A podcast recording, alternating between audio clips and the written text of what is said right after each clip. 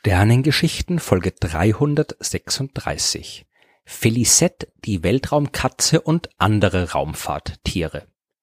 Alle kennen Laika, die Hündin, die am 3. November 1957 ins All geflogen ist und nicht mehr zurückgekommen ist. Nachdem die Sowjetunion am 4. Oktober 57 mit Sputnik 1 den ersten künstlichen Satelliten in eine Umlaufbahn um die Erde gebracht hat, wollte man dann mit dem zweiten Satelliten gleich noch eine Premiere feiern und das erste Lebewesen um die Erde kreisen lassen. Also hat man sich eine in den Straßen von Moskau herumstreunende Hündin geschnappt, die dreijährige Mischlingshündin Laika, was übersetzt so viel wie Kleffer heißt. Natürlich ist jetzt Leica nicht direkt von der Straße in die Rakete gesteckt worden. Man hat sie mit anderen Hunden entsprechend trainiert und auf den Flug vorbereitet. Leica hat den Start der Rakete auch überstanden. Ihr Puls hat aber gezeigt, dass sie deutlich mehr gestresst war als bei all den Tests zuvor auf der Erde. Und nach knapp sechs Stunden ist sie gestorben. Die Raumkapsel, die war vermutlich schlecht gegen Überhitzung geschützt und es ist so heiß geworden, dass sie erstickt ist und gestorben ist.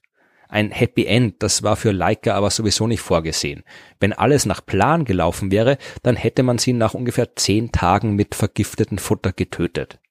Dass Leica schon viel früher durch die schlecht konstruierte Raumkapsel gestorben ist, das hat die Sowjetunion allerdings lange geheim gehalten. Noch 1999 hat man in Russland behauptet, äh, die Hündin hätte vier Tage überlebt.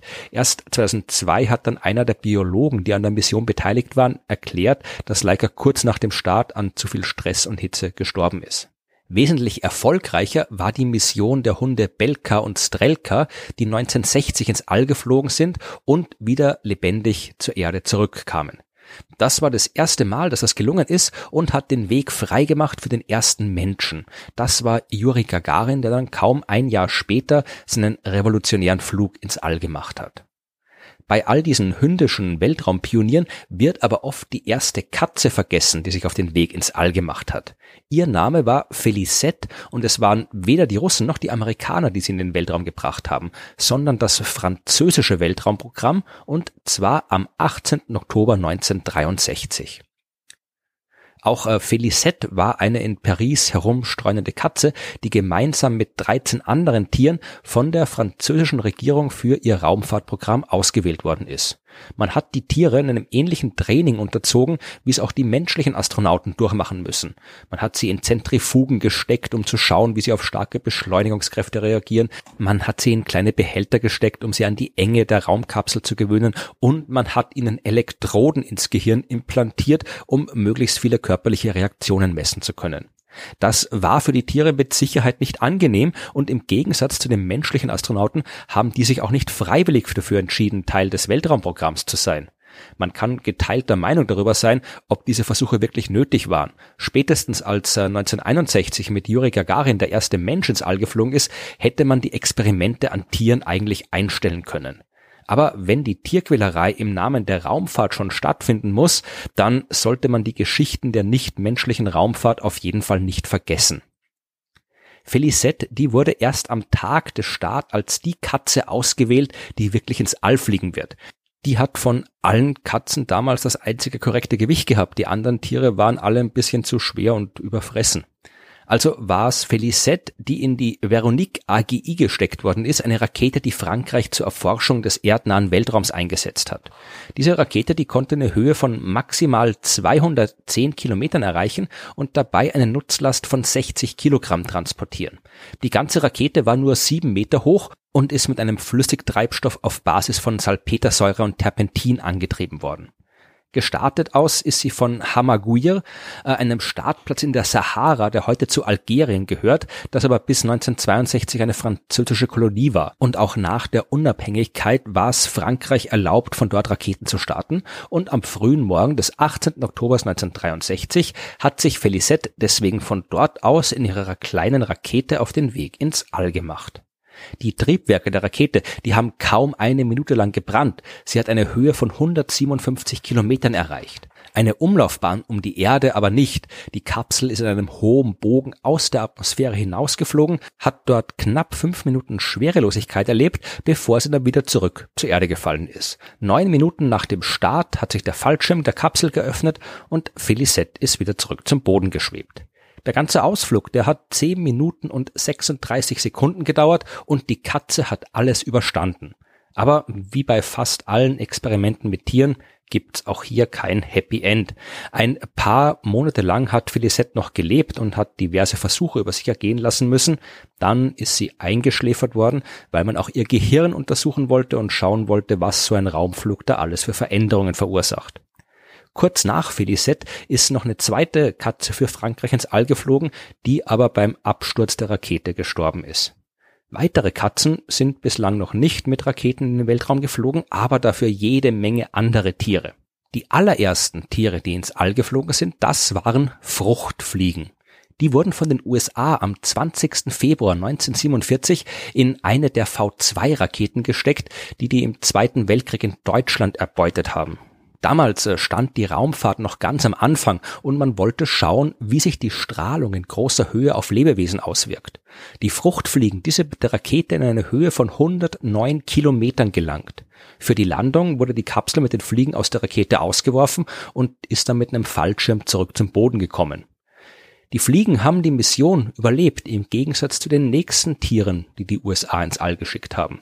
Am 11. Juni 1948 flog der Rhesusaffe Albert ebenfalls in einer umgebauten V2-Rakete bis auf eine Höhe von 63 Kilometern.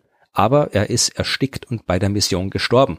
Und da der Weltraum laut offizieller Definition erst bei 100 Kilometern anfängt, hat's Albert also nicht mal bis dahin geschafft.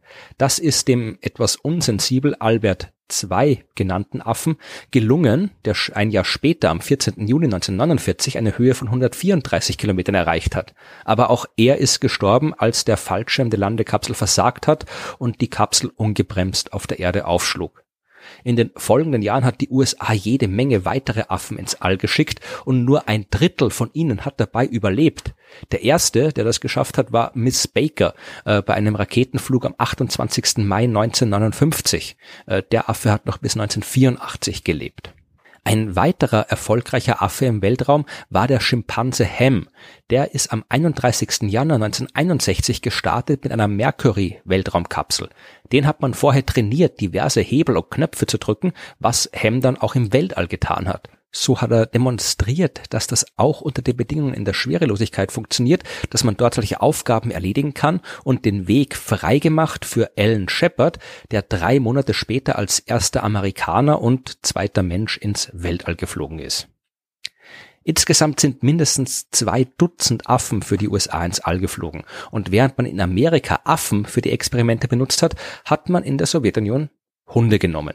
Von Leica, Belka und Strelka habe ich schon erzählt, aber vor ihnen sind Zygan und Dessig ins All geflogen. Am 22. Juli 1951 hat man die beiden Hunde zwar hoch über die Erde, aber nicht in eine Umlaufbahn um die Erde gebracht. Die haben auch die offizielle Höhe von 100 Kilometern nicht erreicht, aber immerhin überlebt im Gegensatz zu den amerikanischen Affen und waren nach den Fruchtfliegen äh, die ersten Lebewesen, die erfolgreich einen Flug mit einer Rakete überlebt haben.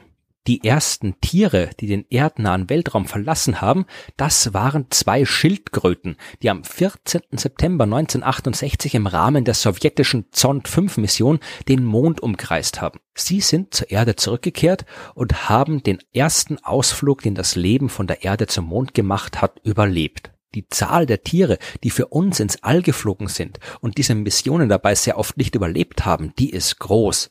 An die 50 Hunde mussten für das sowjetische Raumfahrtprogramm ins All fliegen. Aber es blieb nicht bei den Hunden. 1959 haben die Russen äh, Marfusa in den Weltraum geschickt, den ersten Hasen. Die ersten Mäuse, die für die USA eine Rakete besteigen mussten, die haben ihren Flug im Jahr 1950 nicht überlebt. Genauso wie die Frösche, die 1959 mit ihrer amerikanischen Rakete explodiert sind.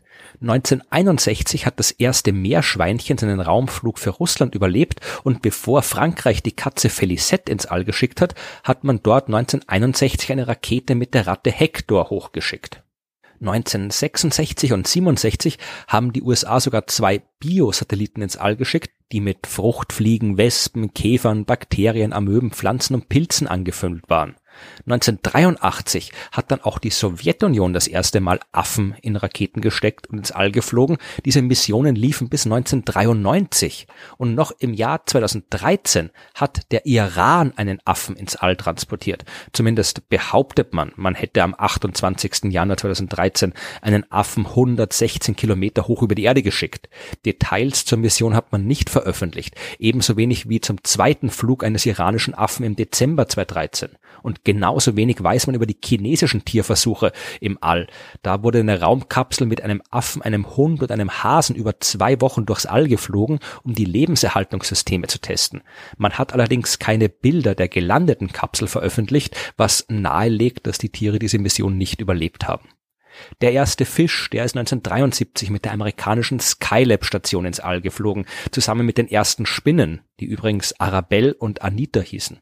Es gab Krebse und Molche im All, Heuschrecken, Schnecken, Karpfen, Quallen, Seeigel, Kröten und Schmetterlingslarven. Kakerlaken sind da oben rumgeflogen, Bärtierchen, Ameisen, Seidenraupen und jede Menge andere Tiere, Insekten, Fische, alles. Die Tierversuche im Weltall, die gehen weiter. 2018 hat man 20 Mäuse an Bord einer Dragon-Raumkapsel von SpaceX zur internationalen Raumstation transportiert. Und das waren bei weitem nicht die ersten Mäuse, die dort oben angekommen sind. Es gibt auf der Raumstation ein eigenes Rodent Research Hardware System zur Erforschung der Auswirkungen der Schwerelosigkeit auf die Mäuse.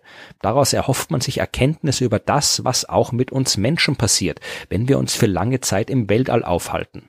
Mittlerweile müssen die Tiere zwar nicht mehr damit rechnen, schon beim Start der Rakete zu sterben, aber trotzdem stellt sich auch hier, so wie überall sonst in der Wissenschaft, die Frage nach der Sinnhaftigkeit von Tierversuchen.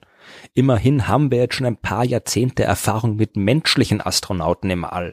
Wenn wir wissen wollen, was mit Menschen im Weltraum passiert, können wir auch direkt die Menschen untersuchen. Und wenn es ein bisschen mehr internationale Kooperation geben würde, dann müssten Länder wie Iran oder China nicht immer wieder neu damit anfangen, Affen und andere Tiere zu Testzwecken ins All zu schicken, sondern könnten die vorhandenen Informationen der schon stattgefundenen Versuche nutzen.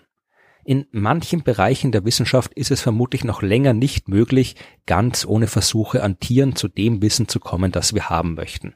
Aber in der Raumfahrt haben wir mittlerweile wirklich genug Tiere in die Luft gesprengt, ersticken oder anderweitig sterben lassen, um vielleicht darüber nachzudenken, es langsam auch mal ohne sie zu probieren.